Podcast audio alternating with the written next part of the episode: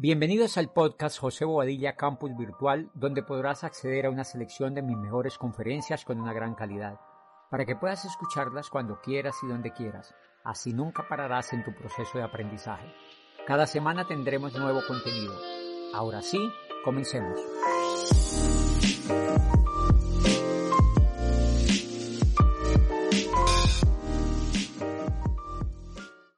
Esta parte, esta parte, ¿están contentos, verdad? Sí.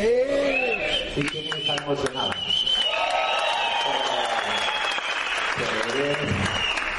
Eh, eh, esta parte del, del seminario es la más importante en mi concepto, porque los nuevos que son abogados, que son médicos, que son odontólogos, que son que tienen negocios tradicionales o chuzos que llamamos, o sea, digamos la gente, eh, arquitectos, gente importante, gente que tiene éxito en sus profesiones, porque no solo en eso se tiene éxito, hay gente que tiene éxito en sus cosas que hace. Eh, van a ver que, que, que, pueden hacer esto, que es fácil hacerlo, porque eso es lo que va a tratar eh, esta pequeña historia que les voy a contar como una persona que trae un día un seminario aquí en la Universidad Javeriana como tú se sienta allí y empieza a escuchar a otro y dice, se empieza a contagiar un poco del ambiente y empieza a construir un negocio soñado, es un sueño de negocio lo que yo he hecho en siete años, un sueño, yo me levanto todos los días y yo digo, wow, es increíble.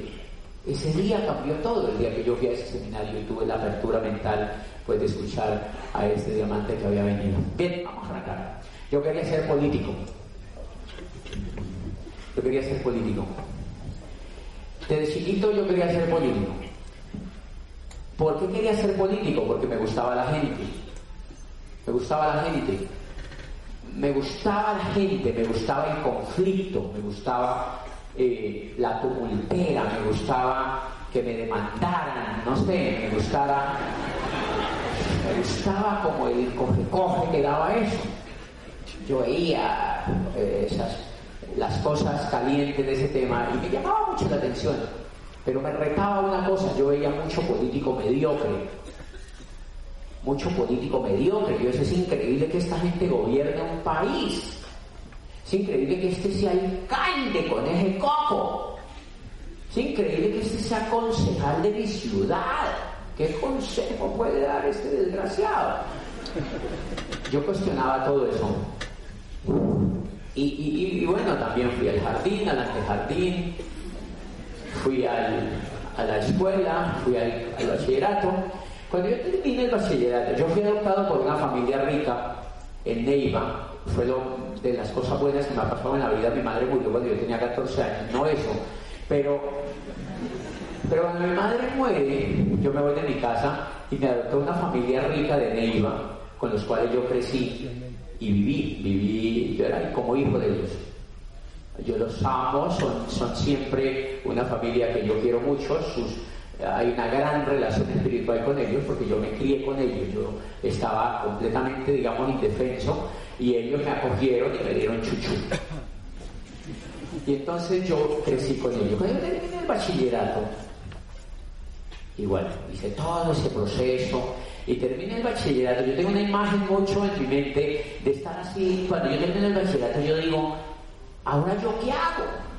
Yo me acuerdo sentado así en mi cama. Tenía más de 16 años y yo digo, ¿qué hago ahora? ¿Yo para qué es que sirvo? Y el coco me decía, para nada, idiota.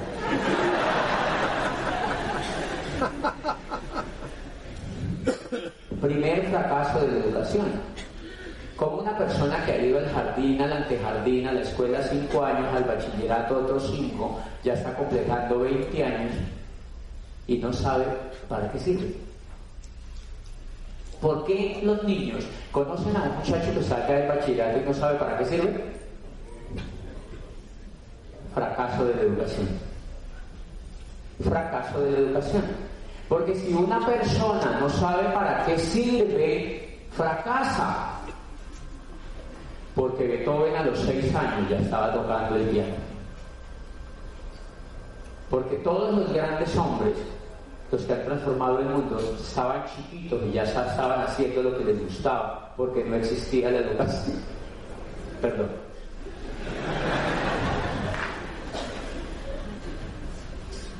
La gente tenía posibilidades de desarrollar sus talentos de alguna manera. Pero de un tiempo para acá nos metieron a todos a esos galpones a enseñarnos cosas que los demás quieren pero que nosotros no queremos y entonces salimos despistados. ¿Para qué es que sirvo? No sabía para qué servía.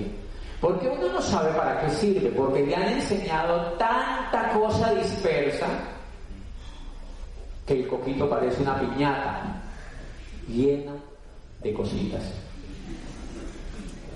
Pero no sabe para qué sirve. Sin embargo, yo creía que podía ser político, a mí me gustaba la gente. Y entonces yo dije, ¿qué estudian los políticos? Yo quería ser presidente de la República, yo no quería ser político, yo quería ser presidente de Colombia. Y entonces yo decía, ¿qué estudian los presidentes? Derecho. Debe ser para defenderse. ¿Por qué estudiarán derecho? Y yo empezaba a mirar, todos los presidentes estudian derecho. ¿Dónde estudian derecho? En la Universidad del Cauca estudiaban los presidentes. Habían salido 17 presidentes de la Facultad de Derecho. Era la única universidad del país que había sacado 17 presidentes, ni el Externado, ni los Andes, ni el Rosario. Era la Universidad del Cauca, en Popayán. Y yo dije, yo voy para allá. La familia que me había criado a mí me decía, ¿por qué no estudia de noche? Y trabaja de día en nuestras empresas. Estudia de noche administración. Entonces yo me ponía a hacer la siguiente ecuación. Yo decía, si uno no encuentra profesores exitosos de día, mucho menos de noche. O sea, yo quiero estudiar de día, donde haya debate, donde los muchachos estén frescos, donde los profesores vayan recién bañados. Porque es que el coco de noche ya está empanizado. Yo dije, no, yo voy a estudiar de día. Y me fui para Bogotá sin un peso. Jovencito, me fui para Bogotá en contra de los que me habían criado, en contra de mi familia. Me fui para Bogotá. ¡Pah! Cuando llegué a Bogotá me dijeron, ¿usted con qué va a vivir allá? Y yo dije, oye, ¿verdad? ¿Con qué yo voy a vivir allá? Y aprendí la primera lección en la vida. A mí nunca me faltó allá nada durante la carrera, nunca me faltó nada. Aprendí la, la primera lección en la vida. Ustedes saben que los carrones son grandes, han visto, son grandes, con unas alitas chiquitas, barrigones, y vuelan. Aerodinámicamente ellos no pueden volar. La física ha demostrado que no pueden volar. ¿Por qué vuelan? Porque no conocen el estudio. O sea el día que esos cucarrones vayan a la facultad, no vuelan más. No vuelan más. Y yo allí estaba en Popayán sin un peso y empecé a estudiar. Yo me meto a la universidad a estudiar y empecé a notar una cosa. Me decían, me enseñaban derecho laboral, del código sacaban y nos ponían a copiar lo que estaba en el código. Las 26 características del contrato laboral. Primera, el profesor sacaba del código la característica y hablaba paja un ratico de eso y nosotros la copiábamos. El examen consistía en lo siguiente, el día del examen. Silencio total. Diga las 26 características del contrato laboral. Segunda pregunta. Las 13 características del despido injusto. Prohibido copiar, no puede ni hablar. Y yo decía, ¿por qué rayos yo tengo que decirles si eso está en el código? ¿Por qué yo le tengo que repetir a este desgraciado algo que está en el código? ¿Por qué me lo hace repetir? Porque tiene la autoridad. Y yo le digo y me metí a eso. Y yo ahí estaba repitiendo eso. Se necesitan revolucionarios. En ese pequeño acto se necesita un revolucionario que le haga profesor. ¡Tiri, Pero no podemos porque nos echan del sistema. ¿Cuántos muchachitos les parece eso retrombolo y lo siguen repitiendo? Y nos enseñan a ser dominados y obedientes en una cosa absurda. Miren el absurdo de eso. Toda la carrera repitiendo cosas que ya estaban en el código y cuando uno se gradúa le dan el primer caso. Y entonces le dan el primer caso de derecho laboral y uno va donde un magistrado amigo de uno o un abogado amigo de uno que es el amigote y le dice, ¿qué ha dicho la corte sobre eso? Eh, listo, yo te doy ese dato, pero me invita a comer un helado. ¿Listo? ¿Ya? Y uno gana el caso. O sea que el éxito es copiar. Todos los jueces copian, los magistrados copian y los grandes abogados copian y los ingenieros copian y los arquitectos copian y todo afuera se copia el éxito y la universidad no deja copiar. Muy torombolo, muy torombolo, violan el sentido común, violan el sentido común. Y yo sabía que eso estaba mal hecho. Me acuerdo mucho una vez que me hicieron un examen de legislación indígena código indígena. ¿Por qué apenas abajo prende la luz? Y entonces, cuando nos dicen, nos dicen el profesor, no dejen tan oscuro porque se puede besar la gente. Y entonces nos hacen un examen de legislación indígena. Miren esto. Paraninfo de la Universidad del Cauca, con un piso así de madera, bellísimo, en un paraninfo bellísimo, es una universidad bellísima, parece privada, de verdad, porque no todas las universidades públicas son bonitas, esta es una universidad bellísima, y entonces estamos en un piso de tabla, todos 80 estudiantes de Derecho, y nos hacen el examen, un profesor Riata con el tema de copiar, no se puede copiar. Nos pusieron un mapa donde estaban todas las regiones de los indígenas y uno tenía que señalar dónde vivía cada comunidad indígena, como mil y pico. Entonces yo veía así el mapa del compañero.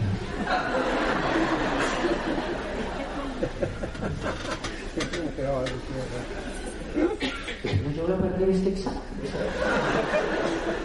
De pronto yo vi el mapa del compañero y el cuadro que yo tenía en el lado izquierdo no era igual al que él tenía. Entonces yo, profesor, una pregunta, por favor. ¿Es que tenemos mapas diferentes?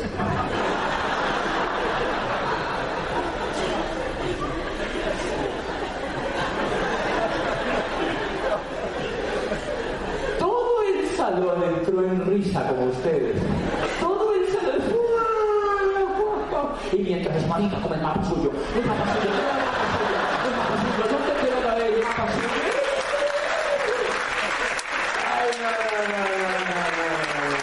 Todo el mundo se copió.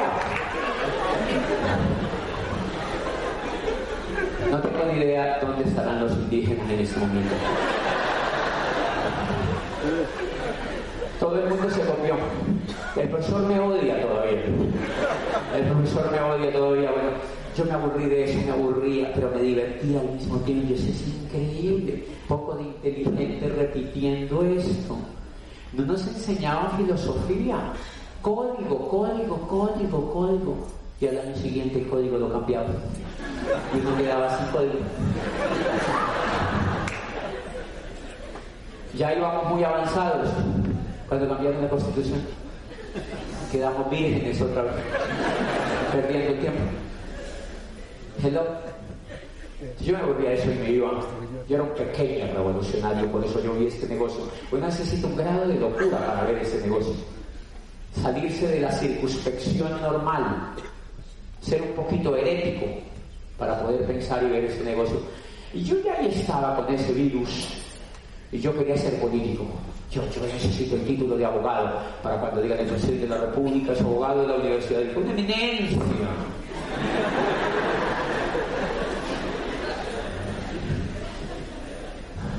Y entonces yo cuestionaba todo eso. Filosofía cero, pensamiento cero, código, código, código, código, código, código, código, código. Yo me volaba a la biblioteca.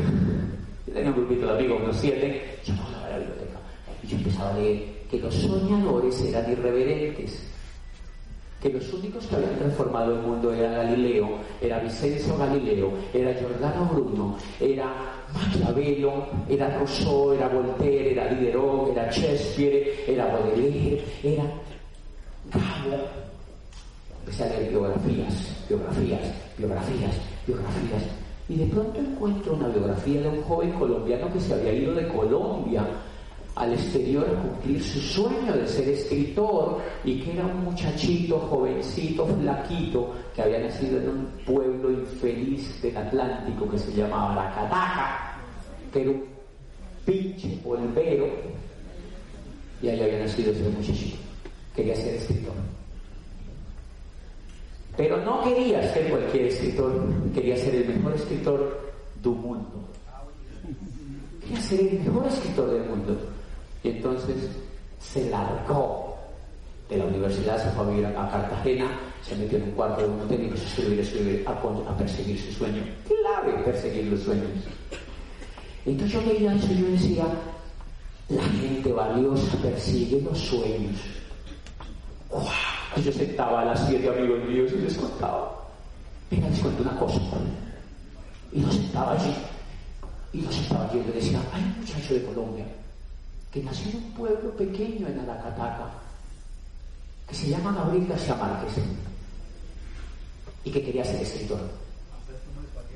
Y luchaba por ser escritor, y eran mis siete compañeros que yo veía que eran más amigos míos, y yo les contaba y les decía, ese muchacho luchó y luchó por ser escritor y se largó de Colombia y vivía en México y allí estaban los siete alucinados. ¿Y qué más hizo? Se fue para México y un día iba saliendo de México hacia Acapulco escribía y se hizo amigo de los mejores escritores de México, de Carlos Fuentes, de Octavio Paz, y de los mejores escritores de México, y leía la, literatura eh, latinoamericana y norteamericana. Y estaba alucinado con la literatura y dijo, yo puedo ser el mejor escritor del mundo porque no se ha producido nada importante después de Cervantes, y ahí seguía luchando y ahí estaban mis siete minutos oyendo eso. Yo le decía, ese muchacho iría, iba para Acapulco con su madre, o sea, la de él, iba a pasar una temporada de vacaciones. Y de pronto, de tanto mantener el foco enfocado, se le ocurrió lo siguiente muchos años después.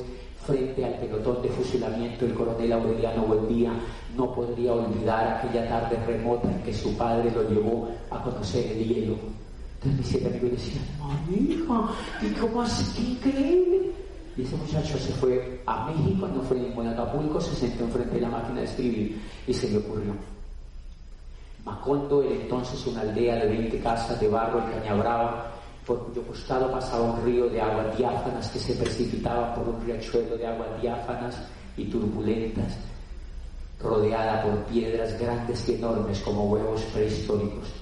El mundo era tan reciente que muchas cosas carecían de nombre y para mencionarlas había que señalarlas con el dedo.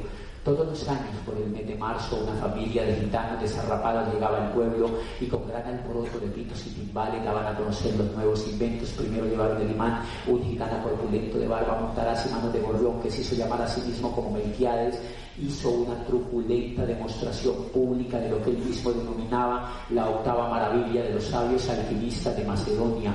Fue de casa en casa arrastrando dos lingotes metálicos y todo el mundo se espantó al ver cómo las pailas, los calderos, las tenazas y los anafos se caían de su sitio y cómo las cosas y cómo la madera se retorcía por el desespero de los clavos y los tornillos tratándose de desenclavar y como las cosas que hacía mucho tiempo se habían perdido aparecían por donde más se les había buscado y se abalanzaban en desbandada turbulenta tras los mágicos fierros de Melquiades. Y continuaba diciendo el escritor este, el jovencito escritor este decía las cosas tienen vida propia solo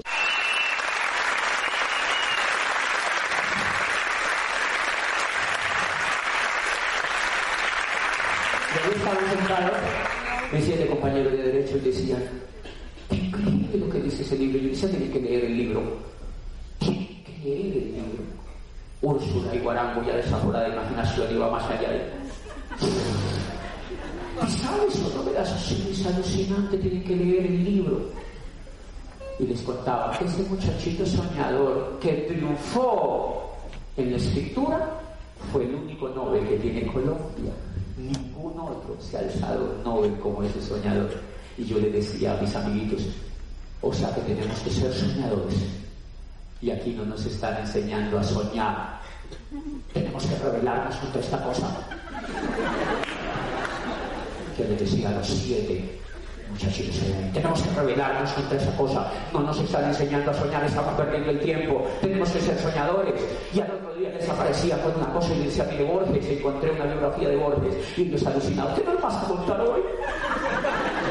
Yo decía, mire Borges, un poeta argentino que toda la vida soñó con ser el director de la Biblioteca Nacional de Buenos Aires y un político infame que no era amigo de él lo mandó a un pueblo como director de conejos y palomas en una galería de Argentina. Y él siguió soñando con escritura y quería ser director de esa Biblioteca Nacional con el gobierno cambia, lo nombran como director de la Biblioteca Nacional de Buenos Aires, su gran sueño quedó ciego del porrazo. Y yo les contaba ahí, yo les decía, pero era un héroe. Era un héroe porque en lugar de quejarse, gozaba con los obstáculos, quedó ciego y sus amigos iban y se condolían con él, ay, qué pesar, quedaste ciego. Y les compuso el poema de los dones y se lo leía a los amigos cada que iban a visitarlo como director de la Biblioteca Nacional. Les decía, no rebajéis a lágrima o reproche esta demostración de la maestría de Dios que con magnífica ironía me dio la vez los libros y la noche. Y yo le decía a los siete amiguitos míos, los líderes ven todo con ojos diferentes.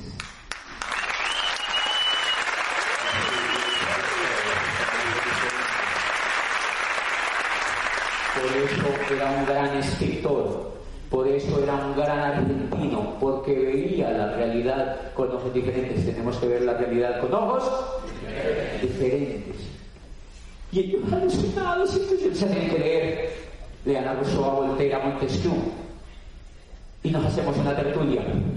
Y al otro día decían, ¿con qué vienes hoy? Y él decía, me encontré un libro de Shakespeare que se llama Sueño de una noche de San Juan. Y Shakespeare dice allí que uno tiene que tener coraje, que uno tiene que tener... ¿Cómo así? Me decían, ¿qué dice Shakespeare? Y yo le decía, hay una señora que se llama Hermia, que se quiere casar con Demetrio, del cual está loquísimamente enamorada, pero vive en Inglaterra victoriana del siglo XVI. Y entonces la quieren casar con otro.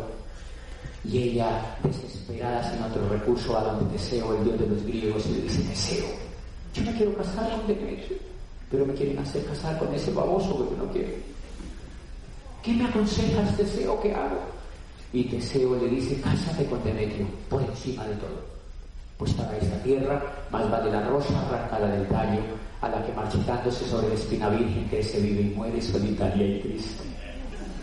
Y ellos siguen alucinados que traigan más. Y empezaron a llegar con es de antropología, de derecho, de medicina, de psicología, de arquitectura, de ingeniería, de las otras universidades, iban y se sentaban. Y yo les contaba el otro día, les contaba, encontré una cosa increíble del mejor poeta de París, que se llama Baudelaire. Dice que uno en la vida tiene que hacer cosas que lo mantengan embriagado. Tiene que hacer cosas con pasión, que uno no tiene que hacer cosas mediocres. Y yo sentía que lo que yo estaba haciendo en la carrera era una cosa mediocre. ¿Qué dice Baudelaire? Me decían esos siete yo le decía, dicen que uno siempre tiene que estar ebrio. Dice Baudelaire, tomaba vino como loco. Baudelaire decía, hay que estar siempre ebrio. Esa es la clave de la vida. Esa es la única cuestión. Para no sentir el fardo horrible del tiempo que destroza vuestros hombros y os inclina al polvo. Es preciso que os embriaguéis, sin tregua. ¿Pero de qué? preguntaba Baudelaire. Pues de vino, de poesía o de virtud, de lo que queráis, pero embriagaos. Y los siete decían, bueno, vamos a embriagar. Y yo les decía, y esta carrera que estamos haciendo no nos tiene embriagados. Esto no lo sentimos. Esto es muy mediocre. ¿Qué estaba yo haciéndoles? Dañándoles el coco. Dañándoles el coco, ya iban 27, 40. Y al otro día llegué y le dije, mira, hay una cosa increíble de un premio Nobel español que se llama Camilo José Sela, donde cuenta una historia conmovedora y demoledora en un pabellón de reposo donde se está muriendo la gente de tuberculosis. Una niña se está muriendo de tuberculosis, que ya es el último día prácticamente, y está con un estudiante de medicina infectado también con la tuberculosis, y el muchacho le manda una nota ya boqueando, y le dice, tú eres muy linda, no te mueras. Y la niña le responde, el lindo eres tú. Tú tienes el corazón de oro. Lo que pasa es que está ahogado por ese caparazón de cultura que se obstinan en colgarle como lastre a aquellos que hubieran podido nacer para poetas. Y ellos decían, todos tenemos el corazón de oro, pero lo están quitando con esta educación, les decía yo. Y ellos estaban alucinados y al otro día yo les llegaba y ellos ya llegaban con cosas también. Y en ese grupo estaba Mauricio Castillo. Y apareció Mauricio Castillo, un estudiante de biología de la universidad que ya estaba terminando sus estudios y me oyó en esa tertulia. Por eso él es amigo mío, porque él sabe que yo soy un soñador. Él cayó en esa tertulia. Y entonces yo le daba el otro día, yo le decía, encontré una cosa increíble de Khalil Gibran, un poeta libanés, que dice, id pues a vuestros campos y a vuestros jardines, y allí aprenderéis que el placer de la flor entregarle el néctar a la abeja, y que el placer de la abeja llevarse el néctar de la flor. Dice, porque para la flor la abeja es una mensajera de vida, y para la abeja la flor es una fuente de paz. Y para dos, la abeja y la flor, dar y recibir es una fuente de placer irreemplazable y culminaba diciendo, en todos vuestros actos humanos invitad siempre a las abejas y a las flores. Y había 48, 51, 51, y ellos estaban alucinados, habían 50, 70, 80 estudiantes allí, y ellos empezaron a leer con libros de Baudelaire, con libros de Shakespeare, con libros de, de Nietzsche, y entonces ya se paró otro y Mauricio apareció allí. ¿Y por qué les cuento esta historia? Porque creo que la educación transforma la vida de la gente. Por eso no les venimos a hablar de productos, les venimos a hablar de educación. Por eso estos héroes que ustedes tienen aquí en esta tarima es lo que están haciendo, revolucionando la mente, es haciendo gimnasia en la mente, están leyendo libros, están oyendo audios, están oyendo exitosos, están cambiando la forma de pensar, están viendo el mundo diferente. Pues eh, Mauricio estaba allí en esos grupos de estudiantes que iban a ver esa tertulia y el único que daba la tertulia era yo. Pues porque yo le creí. Entonces Mauricio me dijo, déjeme a mí hablar también. Mauricio el líder, yo le dije, listo, pero te tienes que leer tantos libros. Tienes que entender qué es la Revolución Francesa. Tienes que entender cómo nació el liberalismo y el siglo de las luces. Tienes que aprender cómo llegó el cambio a Occidente después de las tinieblas de la Edad Media. Yo no estoy dispuesto a leerme eso. Listo. Y Mauricio empezó a hablar en esa tertulia. ¿Conocen a Mauricio Castillo? Sí. Estaba ahí sentado. Él ya trabajaba en las universidades, él ya trabajaba en las universidades porque ya había graduado, ya se había graduado de biólogo, yo apenas terminaba la asignatura. Y él trabajaba en las universidades, entonces él, conoció en una reunión de rectores que una de las universidades privadas de Popayán necesitaba un rector, un vicerrector, que fuera joven, que le gustara la gente, y él dijo, yo le tengo uno, muy sapo. Entonces me llamaron. Yo no quería ir a trabajar. Pues estaba fascinado con la literatura, estaba fascinado con el conocimiento y yo no me había graduado. No me hacía falta. Cuestioné toda la carrera. Nunca cambió la calidad de la educación. Repita, repita, repita. ¡Pah! Entonces él me aventó con ese rector y me llamaron otro, el doctor Bobadilla, necesitamos que usted venga, un amigo nos habló muy bien de usted, papá, papá, papá, Entonces yo fui, no quería ir a trabajar en eso porque yo había entendido que el empleo era la evolución de la esclavitud. No me interesaba mucho. Entonces yo fui allí y me senté en el consejo y me dijeron, doctor, yo sé por cuánto trabajaría aquí. Doctor, dice, no, bueno, ¿cuánto estudiar? Derecho? Es una ganancia. Y entonces yo le dije, yo trabajaría por tanto. Y me dijeron, es negociable. Y le dije, sí, pero hacia arriba. Al otro día me dijeron que era contratado. Fui me posesioné, empecé a trabajar. A los seis meses de estar yo en la rectoría le aplicaron el ácido al rector que me había nombrado. Ha sido un placer contar con usted. Y entonces se fue el rector, se fue y adivina quién nombraron el rector. Yo tenía 27 años. Yo tenía 27 años. Estaba que me tragaba el mundo. Ya no quería ser presidente de la República. ¿Por qué no quise ya ser presidente de la República? Porque en el trayecto de la carrera mataron a Galán, mataron a Antequera, mataron a Jaramillo, mataron a Rodrigo Lara Bonilla, Mataron a los más brillantes que tenía Colombia. Y yo dije, mensaje, en Colombia no pueden gobernar las personas inteligentes porque los matan. Y yo admito que por cobardía no quise ser político por esa razón. Así como Galileo renunció a que la Tierra era el centro del universo, pero al salir le dijo, pero se mueve, se mueve. Yo renuncié a ser político porque no me gustó. No me gustó que mataran a los brillantes. ¿Y por qué rayos van a matar a los brillantes? No, tampoco. Es la única oportunidad que tengo de vivir. Yo no voy a hacer matar así tan infamamente.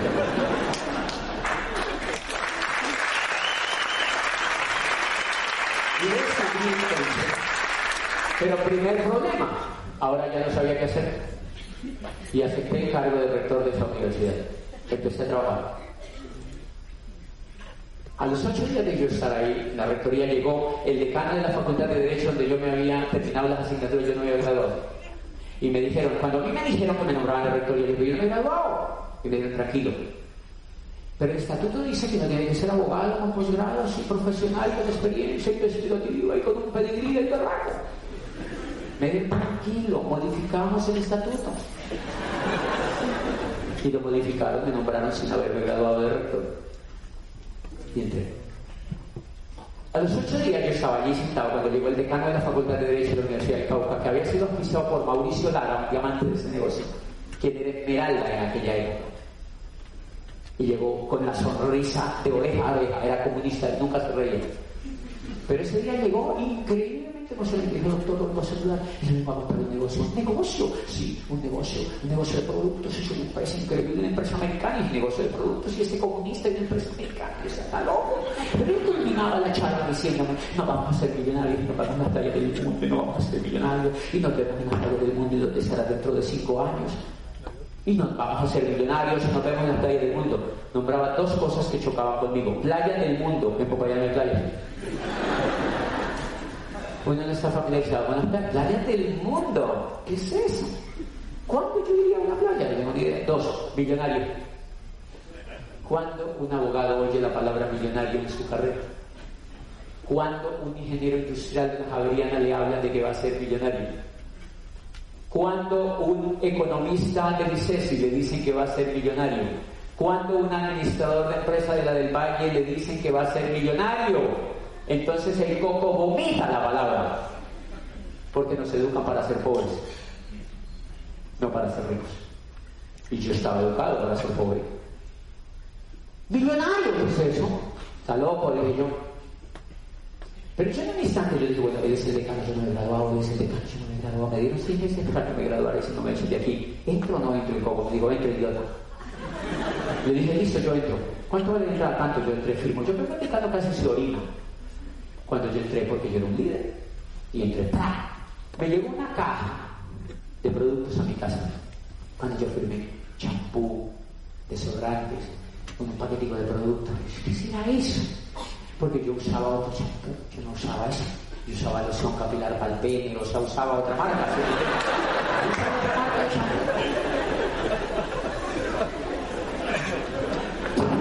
Pero entonces llegó otro tipo de producto. ¿Qué para ni bola? Yo tenía un perro en mi casa. El perro desbarató la caja, se echó el champú, e hizo todo lo que sea y acabó con la caja que yo nunca de bolas. El decano se fue y me llamaba al ratito y me dijo, contémosle a sus amigos. ¿Contémosle qué? El negocio es contrario a eso. ¡Qué pena! ¡No! Primer problema, yo sentía pena invitados, tranquilos. Yo sé que a usted también le puede dar pena. Porque, usted, porque yo veía era el chandoso. Porque mi coco no tenía nada. Entonces a mí me... Contémosle a mis amigos, a los académicos. No. No. Yo decía que mañana que nunca le daba ni lista ni le contaba a nadie. Y un día de tanto decirle me dijo, doctor, sus amigos. Ah, no, ella no me decía doctor, me decía socio. Y yo, hola socio, hola socio, hola socio, quiero mi socio. Yo, está bonito el fueguito, socio.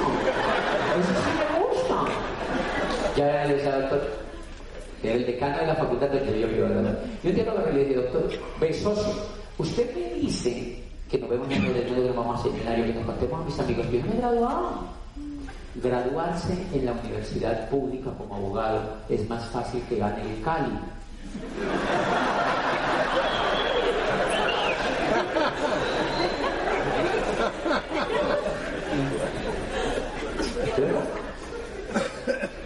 Y entonces, yo, me he graduado. Se quedó un instante en silencio y le dijo, tranquilo, socio. Qué lindo el casa. Pues uno tenía que sacar turno para los preparatorios y los turnos lo daban para más o menos tres meses. Y si tú le habías caído mal a un profesor de esos, no pasaba. Y yo le había caído mal a varios. Pero el decano era mi socio. El que me dijo, tranquilo socio, ¿cuánto quiere presentarse? Le dije, mañana. Porque yo sabía la siguiente ecuación. Si yo llevo cinco años metido en esta universidad, algo se me ha quedado. Los más aplicados estudiaban como dos meses antes del preparatorio. Si no, yo me presento mañana. Me hicieron el primer examen. Maestrado del Consejo Superior del Tribunal, así caminaba y usted. Dígame la inoponibilidad, explíqueme la inoponibilidad del negocio jurídico por carencia de fecha cierta. Yo no, ¿qué será?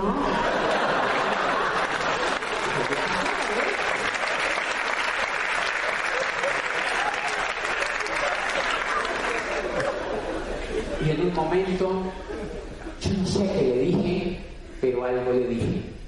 Y dijo, pasaste de rasca. Te voy a poner un 13. Pero listo, a mí lo que me importa es pasar.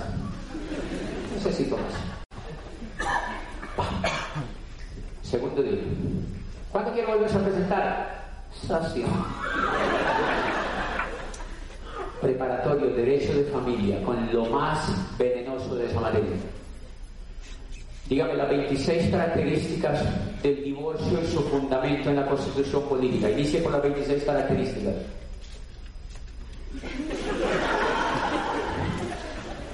Sacar nada.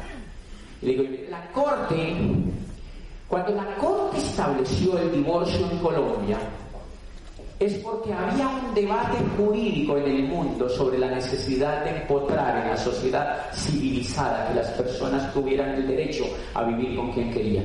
El primer país que impuso esto fue papá, de manera que la comisión constitucional de la Asamblea Constituyente que elaboró la Carta Política, lo que dijo era que Colombia merecía hablé como media hora. Y dijo, se nos acabó el tiempo. Entonces yo le dije, ¿qué culpa? Entonces me dijo, usted no me respondió la pregunta.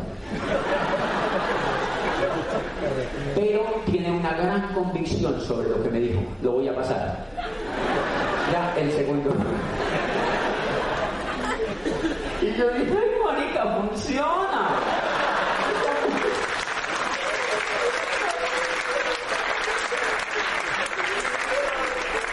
Pues al mes y medio yo me estaba graduando en privado con el rector. Danilo, ah no, era Rafael Eduardo Viva, gran amigo mío, constitucionalista, fue mi maestro de constitucional, estaba allí el rector y el decano, mi socio.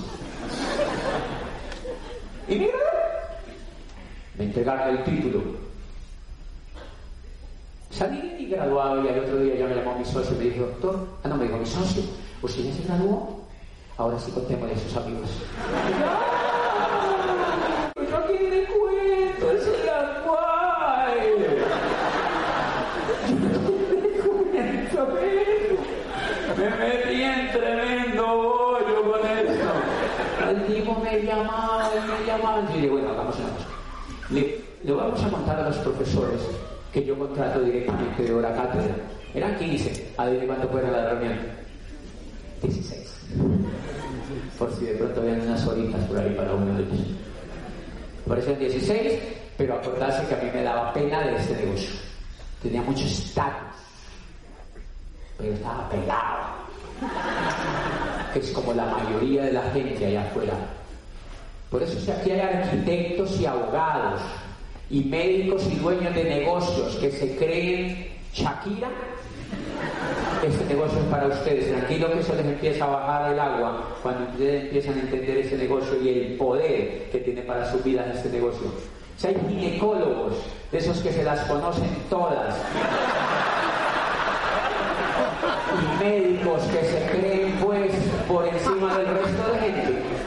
Aquí hay médicos muy exitosos que han aprendido a tener nobleza y se han vuelto diamantes de ese negocio y se han hecho libres como Najib Hayek y como muchos médicos en el mundo de este negocio.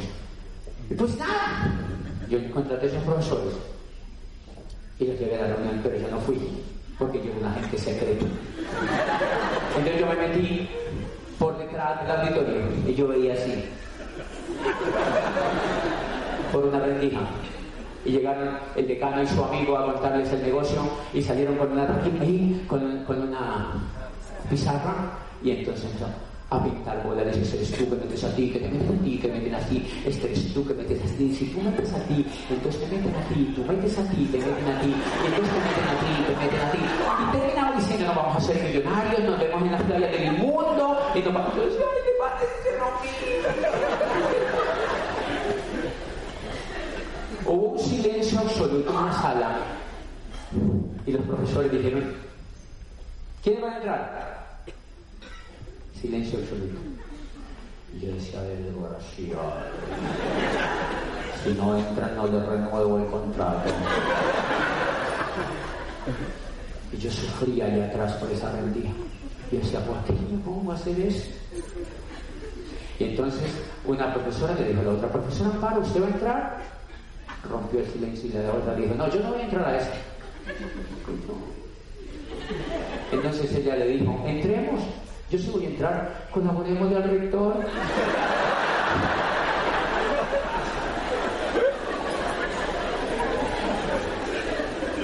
Y yo era retocado, retocado y ahí mismo fallecí. Fallecí en el negocio. Segundo aprendizaje. El negocio tú lo haces si fortaleces la inteligencia emocional. La inteligencia emocional es la inteligencia para sobreponerse a los obstáculos. Con ese pequeño obstáculo yo me morí de una vez. O sea que yo tenía lo que le llaman hoy la inteligencia emocional de la abeja. ¿Han visto que las abejas son bravas? Y le pican a uno, pero se muere en el La abeja te pica y se muere ella. Pues claro, yo le di a la inteligencia emocional de la abeja y ¡pum! me morí. Fui y me senté otra vez a mi escritorio.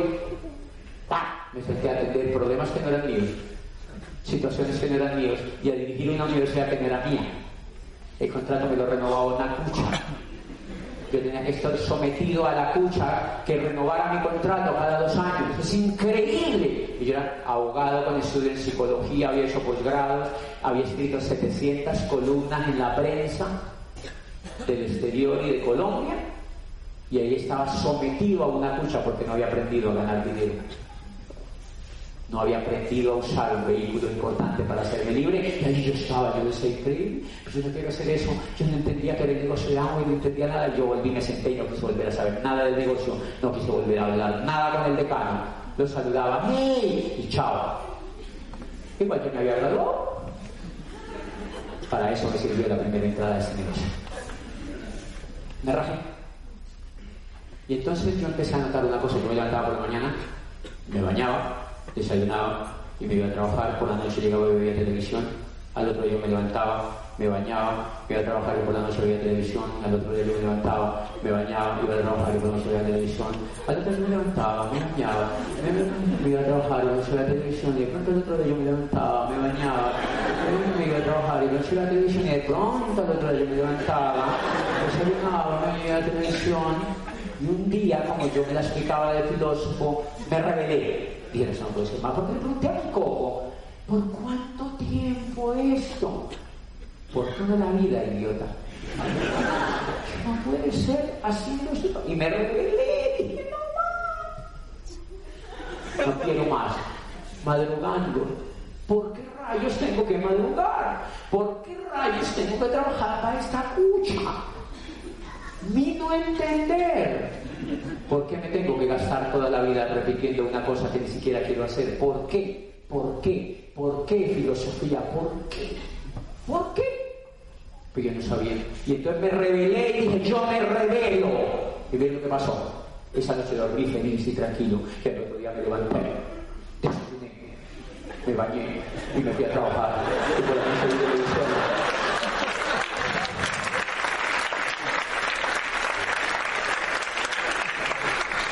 Y al otro día me bañé, y me levanté y me fui a ver televisión por la noche, fui a trabajar y me bañé.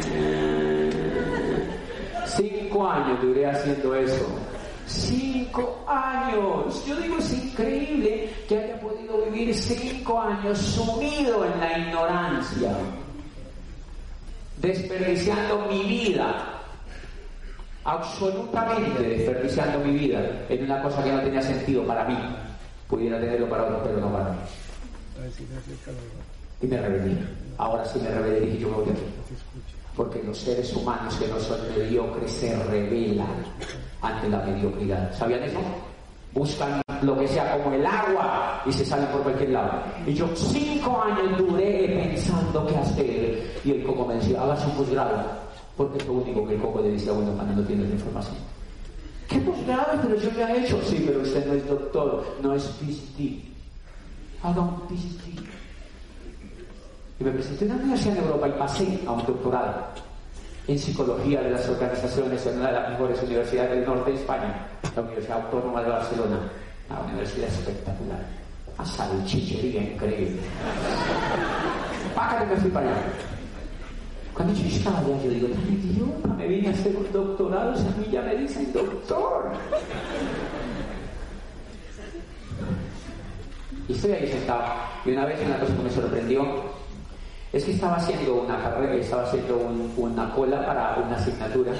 Y un estudiante de España que estaba ahí me saludó, simpático, me dijo, hola, ¿de dónde eres? Y yo le dije, yo soy de Colombia. Y me dijo, ¿ah, vienes de América? Y le dije, sí. ¿Qué han venido de América a Europa? ¿A qué arte han venido? Y dije, a estudiar un doctorado. Ya no son médicos, han venido de América a Europa a estudiar un doctorado. Yo dije, sí. Entonces me dijo, se quedó callado y el ratico me dijo, eso no hay celular en ese momento el muchacho. Hizo un silencio y me dijo, y entonces yo le dije, ¿y usted no va a hacer un doctorado? Y me dijo, ¿y eso cómo para qué? Pues señor, yo empecé a notar que el doctorado era lo mismo que estudiar en la carrera de Derecho. Repita, repita, repita, y tenía que hacer una tesis en Europa de un problema de Colombia. Hello. Por eso hoy creo en una cosa que el ministro de Educación decía, decía, mire, la sociedad norteamericana, cuando decidió poner el hombre en la luna, lo puso en 40 años. Dice, pero la educación latina tiene mucho más mérito. Porque si no ha logrado poner al hombre en la luna en 40 años, no ha hecho solo eso, sino que ha logrado mantener a más de 500 millones en la luna por más de 500 años.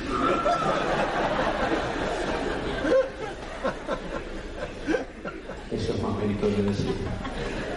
Uy, En serio, me alumbró.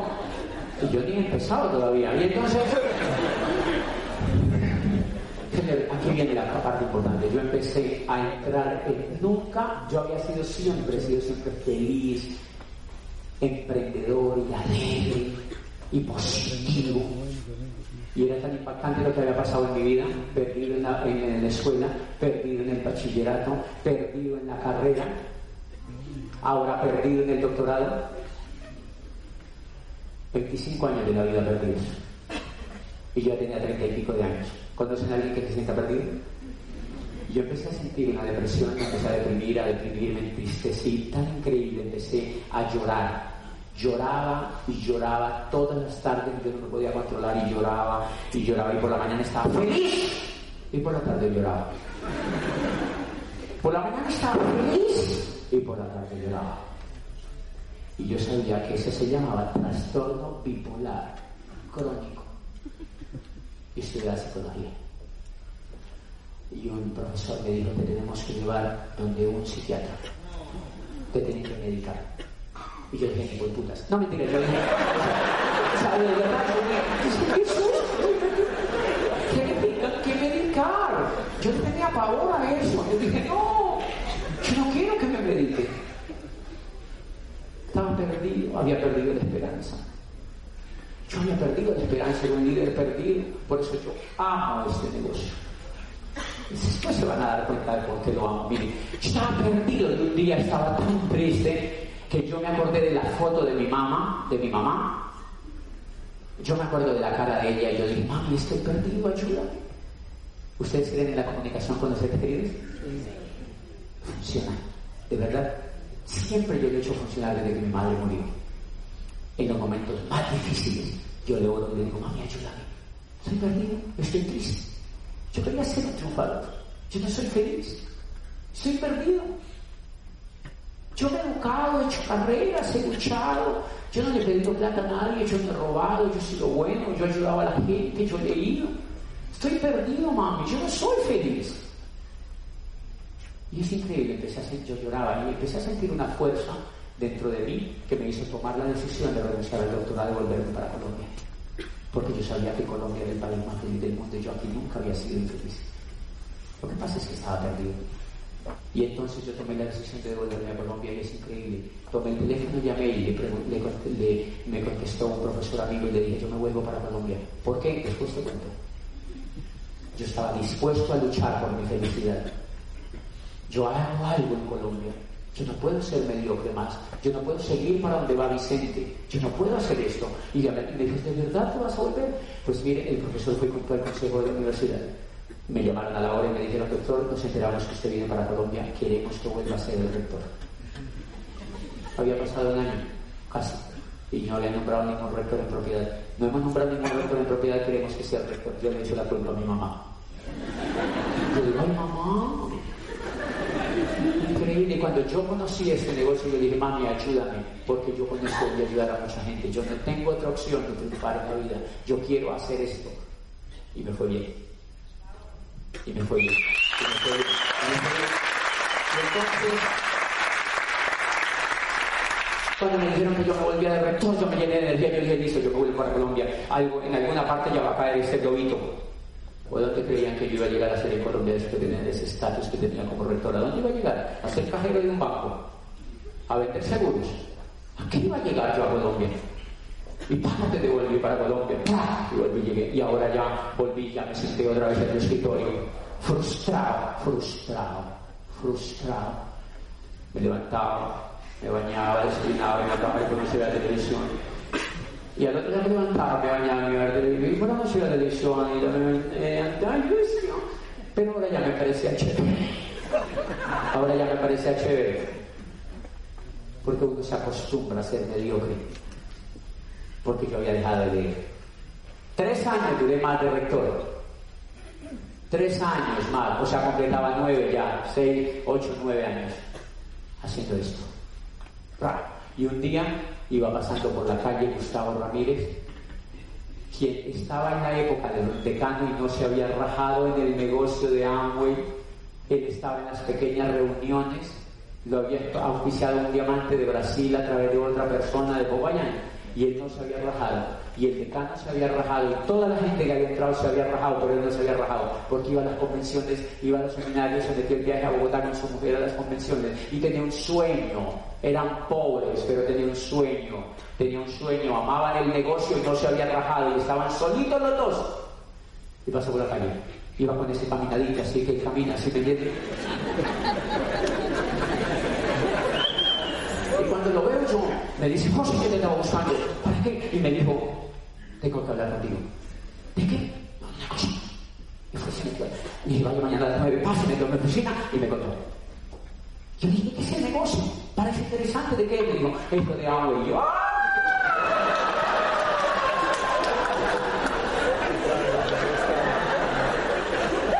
Porque yo veía la cara del perro. Yo volví y la cara del perro.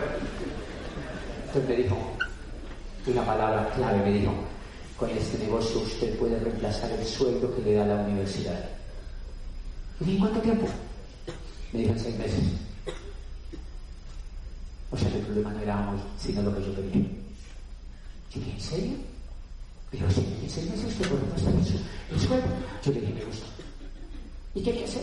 Y me dijo, solo consume y le cuentas a otros para que ellos consuman y los pegas a un programa educativo y ellos empiezan a entender el negocio y tú también lo empiezas a entender. Todos lo empezamos a entender y eso empieza a crecer. Dije, está bueno. Y me dejó dos casetes. Uno se llamaba Primer Diamante en Colombia y lo metí yo.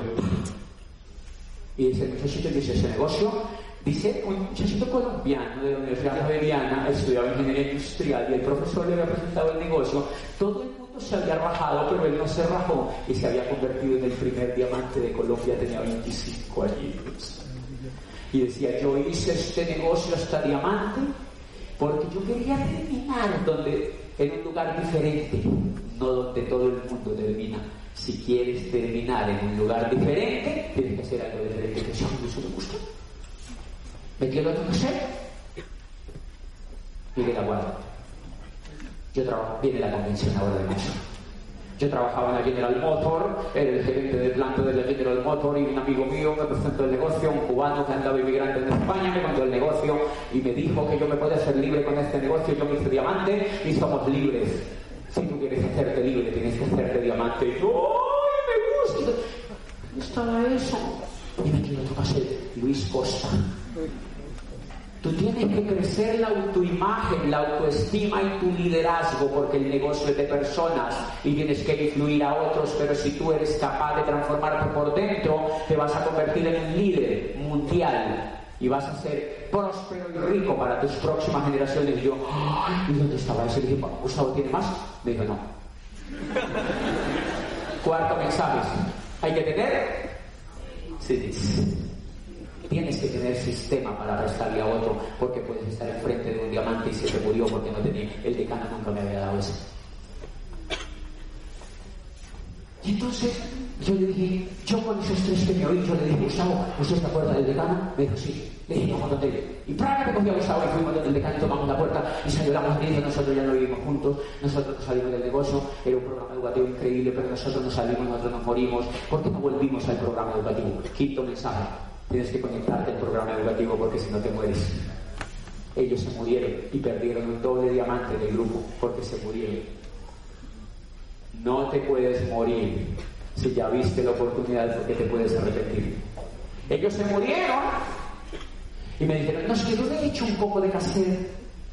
¿Cassette? Si mi esposo gastaba mucha plata en esos cassette y nos quedó un poco de cassette allí. ¿Dónde están esos cassette? Y me dijo, por ahí no sé, sáquelos. Y sacó una caja así de grande. Parece un ataúd. Entonces la saqué y yo unos casi y le dije, ¿por qué no me la vende? Y me dijo, no, será carísimo, yo no sé cuánto vale. Y le dije, yo me la llevo. Cuando se acuerde cuánto vale, yo se la pago. Hasta el sorteo. ¿De verdad? Me llevé esa caja de cassette y empecé a meter cassette el carro. Luis Costa, Miguel Aguado, Ángel de la Calle, Tato Lizardo, Mario Orsini, de todo el mundo, los grandes diamantes del mundo, y todos hablaban de que esto era un negocio de familia, que daba prosperidad, que había que trabajar en equipo, que era un negocio de la nueva economía y que era una idea brillante que la masa no veía si no se educaba. Y me gusta, porque es para gente extraordinaria. Yo quiero hacer eso. Y me oí 180 cassettes en Messi Pedazo. Me pegué un marihuana. Yo evitaba y eso me dio fuerza y entonces ahora sí me dieron ganas de contarle a mis amigos. Sexto mensaje, ¿por qué no le cuentas a tus amigos? Porque no te educas. Si te educas, si escuchas audios y lees los libros, y escuchas audios y escuchas audio diario, te da un poder increíble de contarle a tus amigos, porque te das cuenta de esa idea brillante. Y yo pensé, y le preguntaba, Mauricio, tú me dijiste que ibas a montar un negocio. No te vas, no te vas a montar nada todavía. Idea increíble. Y luego de usar esa información y hacer un esquema del negocio y él me decía, me gusta. Yo te veo entusiasmado. Séptimo mensaje. Tienes que estar entusiasmado. El entusiasmo logra en un día lo que la razón consigue. Mucho tiempo decía Emerson. Lo entusiasmado que yo estoy. Mira lo entusiasmado que yo estoy. Yo le preguntaba a Mauricio, le decía, ¿tú conoces a alguien que sea líder? Y me decía, sí. ¿Cómo se llama? Juan. ¿Qué hace Juan que es odontólogo? Vamos donde Juan.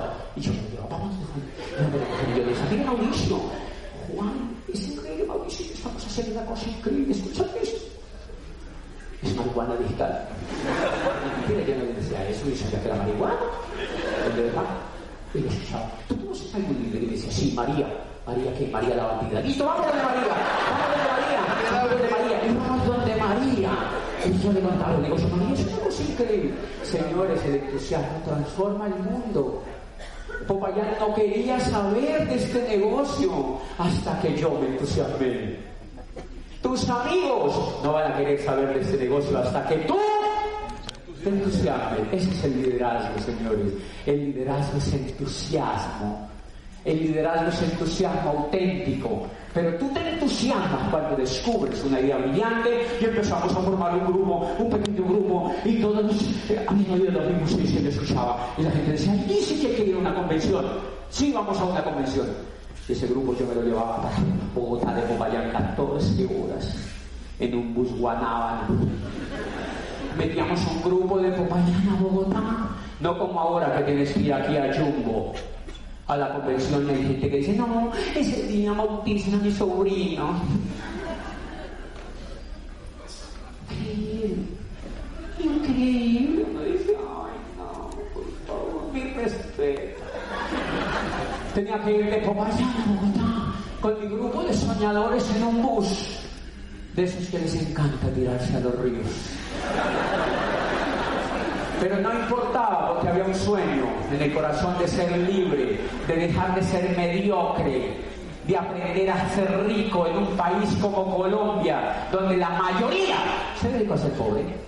Había un sueño de ser próspero y libre. Había un sueño de salir al mundo y decirle que había un colombiano que estaba haciendo una cosa diferente.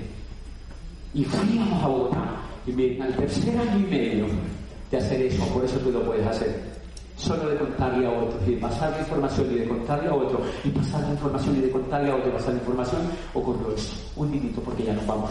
Y miren, interesante. Fabio de Sousa viene desde Brasil y estamos en una convención de 4.000 personas en Bogotá, de las cuales 1.000 eran del grupo que yo había iniciado. Si ustedes se dieron cuenta, se repitió lo mismo que yo hacía con la tertulia. Por eso la vida te devuelve lo que das. Yo en ese momento me estaba fortaleciendo para hacer esto.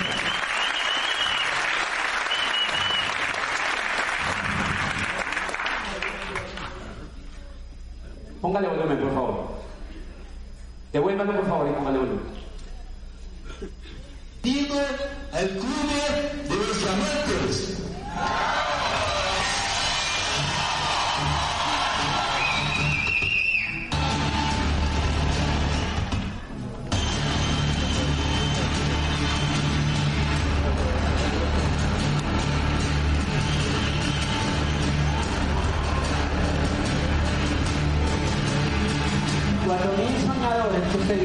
Que soñar era posible.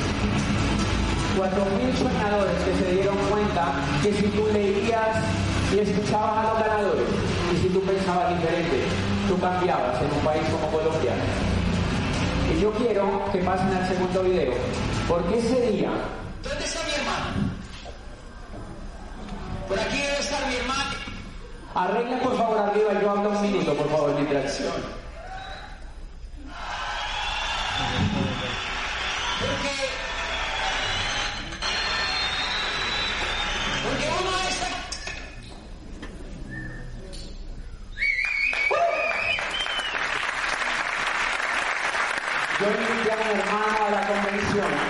invité a mi hermano a la convención, pues es mi único hermano de sangre. Yo tengo varios hermanos que quizás igual o más.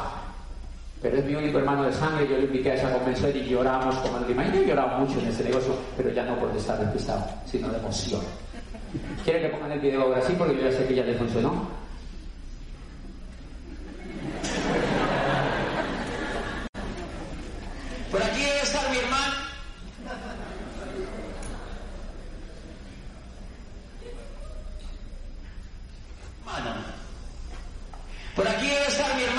y yo le traje para que estuviera en esta convención. Porque, porque uno a esta convención él tiene cuatro niños y uno, yo amo a esos niños, yo hice este negocio por ellos.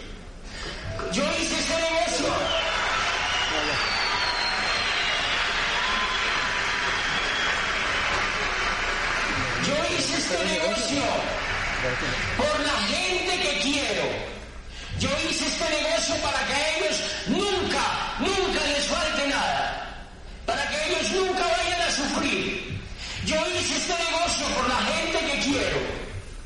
Y cuando yo voy a una casa y les cuento el negocio, yo quiero que ellos sueñen.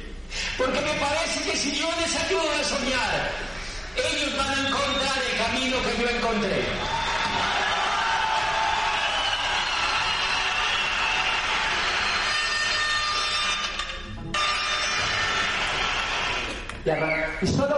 Eso, arrancó, nos vamos a ir ya porque tenemos que ir ya, me-. Solo por educarme, por fortalecer la mente, por fortalecer el carácter, fui capaz a los seis meses de salirme de esa universidad y de empezar a enlazar con otros soñadores que estaban sufriendo igual que yo, que estaban frustrados. Cuando califico a diamantes empieza a ser realidad el sueño que yo había soñado de niño. ¿Se acuerdan que yo quería ser político? Y encontré en este negocio la herramienta más potente para ayudar a la gente, pero no solo a la gente de Colombia, porque me impresionó a los seis meses de estar calificado como diamante, como a los tres meses llegar a Nueva York a dar una conferencia con cuatro mil personas en Manhattan y un grupo de gente en el aeropuerto John F. Kennedy con pancartas, bienvenido a Nueva York, diamante, lo estábamos esperando. Yo digo, qué increíble, es un sueño. Y después ir a Lisboa, e ir a Madrid, e ir a Milán, e ir a Argentina, e ir a Chile, e ir a Houston, a Dallas, a Chicago, a las ciudades más importantes del mundo, a enseñarle a otros a soñar y vivir momentos como este que viví en Grecia hace un año, donde me entregaron el reconocimiento como doble diamante. Y yo he llorado en todas estas partes porque me emociona saber que tenemos una herramienta tan poderosa para ayudar a los demás. Y allí estaban todos los diamantes en el Club de Diamantes en Grecia en mayo pasado. Este mayo nos vamos para Viena, Budapest y Praga al Club de Diamantes y el próximo año nos vamos para Dubái. Todos los diamantes del mundo tenemos un club de diamantes cada año, tenemos cuatro vacaciones. Yo tengo club de diamantes ejecutivo, club de diamantes que se hace en estas ciudades donde te digo, y club de doble diamante que se hace en Peter Island, que es en las Islas Vírgenes Inglesas, una isla de la compañía para los doble diamantes hacia arriba. Todos los años, yo digo, es increíble, yo trabajando en Bobayán en un puesto ahí, solo porque no. Es increíble. Póngame por favor rapidito de Grecia. Grecia. Atenas.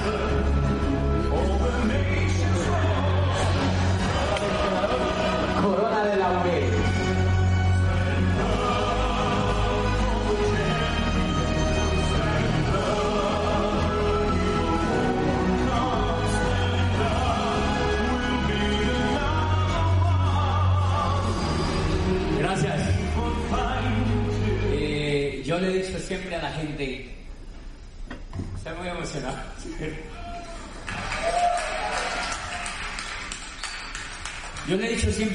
Que, que me conoce que nunca había encontrado una pasión más grande que ese negocio. Yo duré 35 años de mi vida perdido, emulando ser feliz, pero no lo era. Y ese negocio fue impresionante, el clic que hizo en la vida mía. No sé si lo han notado ustedes. Eh, yo soy feliz, absolutamente feliz con ese negocio. Me emociona ver que todos los días llega a mi casa gente eh, a ayudarse. Me, me emociona que todos los días llega a mi casa gente que yo la puedo ayudar. Eso me emociona. Jamás, jamás había podido ayudar tanta gente. Jamás mi vida había podido ser tan útil como lo es ahora. Y jamás yo me había sentido tan realizado y tan pleno haciendo algo. Si mañana muriera, moriría feliz. Si mañana muriera, estaría agradecido con la vida por lo que me ha dado. Si mañana muriera, estaría dichoso porque han sido siete años de, de, entregarlo todo, de amarlo todo, de ponerle la pasión más inmensa a las acciones que, que he hecho en este negocio. Yo amo cada cosa que hace la compañía y la respeto. Soy y no fuimos. Vamos a acabar ya. Yo quiero dejarles un mensaje al final. Es un mensaje de uno de los libros que nos hemos leído más lindos en ese negocio de Robin Sharma, bellísimo, que se ha hecho realidad en la vida mía.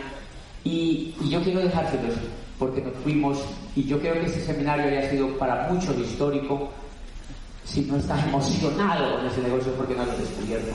Dedícate a descubrirlo, dedícate a aprender, porque en la vida mía se hizo realidad montones de cosas que yo tenía trabadas y frustradas. ¿Pueden verdad la canción?